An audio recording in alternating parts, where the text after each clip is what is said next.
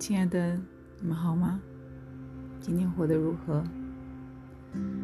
今天宝妈分享尼采第四十章的标题，这是一个短短的标题，也是短短的一段文字，但是是一个非常深刻、强大的叩问，对生命的叩问，也是一个非常难以做到的一件潇洒利落的事情。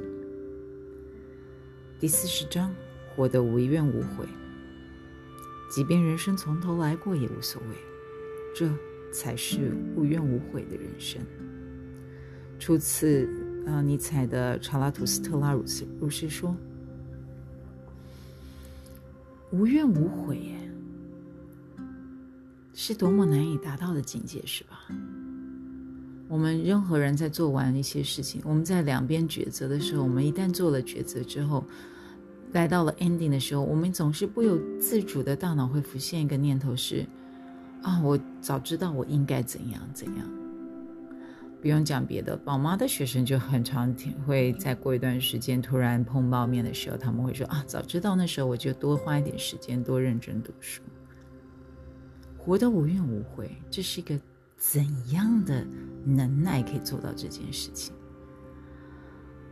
嗯，我想。在解释这样子的一段话之前，我们不如再进入到下一章，第四十一章：态度坚决才能赢得众人的认同。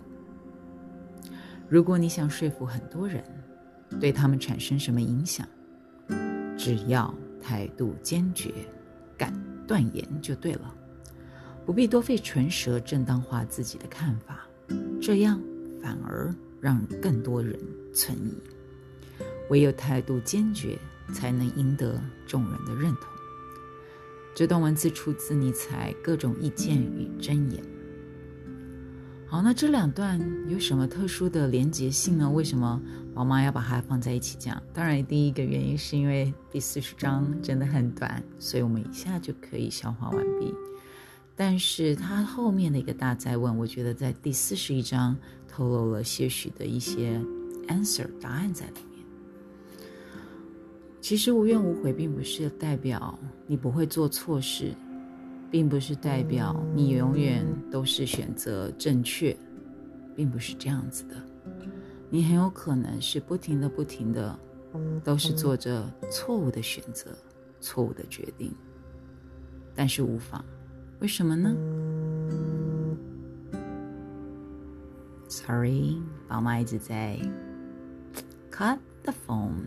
但没有关系，我觉得就让它持续的来干扰我的录音，然后我持续的分享，然后你们持续的去感觉到，当生命有干扰出现的时候，怎么样可以不要急躁焦躁，把整个生活的 tempo 再度拉回自己的心中，用心再度的让生命之流。平复下来，朝自己的目标前进，无怨无悔的前进。如果你想要说服很多人，我觉得很多人在做任何事情的时候，总是担忧的一件事情是：如果我做错了怎么办？如果别人这样真的如他所料的，我走错了怎么办？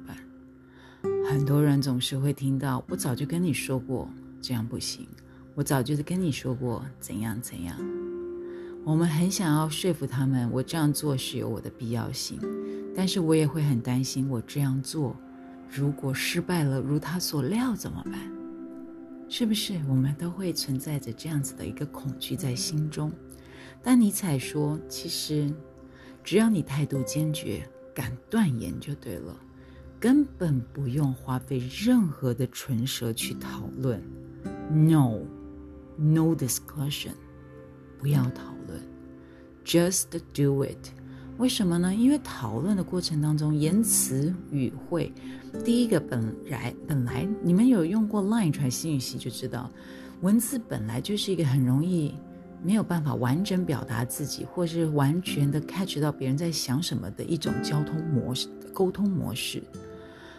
所以在文字的唇枪舌战过程当中，很自然就会产生更多的疑点、盲点，还有自我怀疑。所以不要落入这样子的一个正反两方的讨论与辩论。如果你已经确定了这件事情是你要做，而且你该做的，宝妈很佩服的一个师傅叫做日常好和尚，他已经圆寂了。他当初，嗯，早期像他们这样子又会英文，然后学历又很高的出家僧众男众真的很少，所以他和圣严法师，也就是法鼓山的创始人圣严法师。当初两个都是非常优秀的佛门弟子，一起送到美国去进修培养。那后来圣严法师决定一脉相传，传传啊，就是传承所谓的禅宗的一个法脉。那日常老和尚呢，他决定把西藏藏系的一个学习模式，有一本叫《菩提道次第广论》，他很辛苦哦，他那时候大概四五十岁。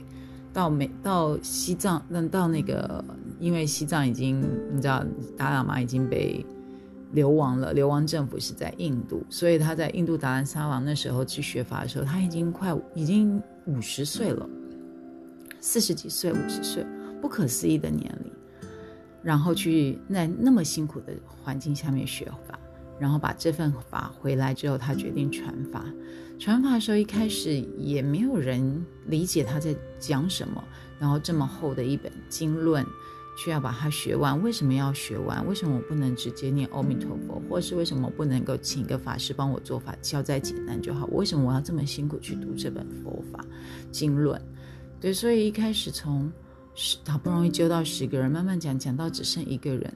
但老和尚很厉害，他就算没有任何一个人在台下的时候，他依然可以如按表操课的去做他的讲法工作。台下就算只有一个人，他也是如常的去说法，然后去传法。那当然，后来他这样子的愿力扩展，从一开始很艰辛的过程，慢慢成长到后来很大的一个事业体。当然，因为很大事业体后来会产生一些意见的分意见的分歧，这都不是佛法的问题，这都是人的团体自然而然会产生的状况。但是我真的很佩服老和尚当初一开始只有一个学生，他也上课的精神，这个就是态度坚决。态度坚决不代表你就会顺利，态度坚决坚决也不代表别人就会认同你。但是态度坚决的持续做下去，你会产生两个很明显的一个效益。第一个，别人会好奇你为何可以坚持，因为你的坚持而相信你。第二个，因为你持续做下去，无论结果为何，你坚决的做下去，所以你臣服在自己。的一个使命的呼唤当中，于是你活得无怨无悔。所以不管别人怎么说，也不管别人怎么看，也不用去思考我到底我的目标是什么，我该做什么。这些犹豫、这些念头、这些追寻都可以放掉。每天老实的做好该做的事情，想做的事情，无怨无悔的去做，不用管别人的看法。只要你认为这是该做的，而且正确的，就持续做下去吧。就像宝妈在录这个超音你才一样，我虽然会看有多少人听，但是我想知道的是，更多人看到什么样的标题会选择点入进去听。在这个世界上，只有一个观众我在意，就是愿意听。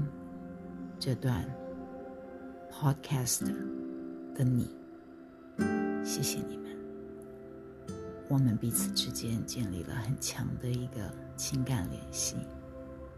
祝你有个美好的夜晚，Good night。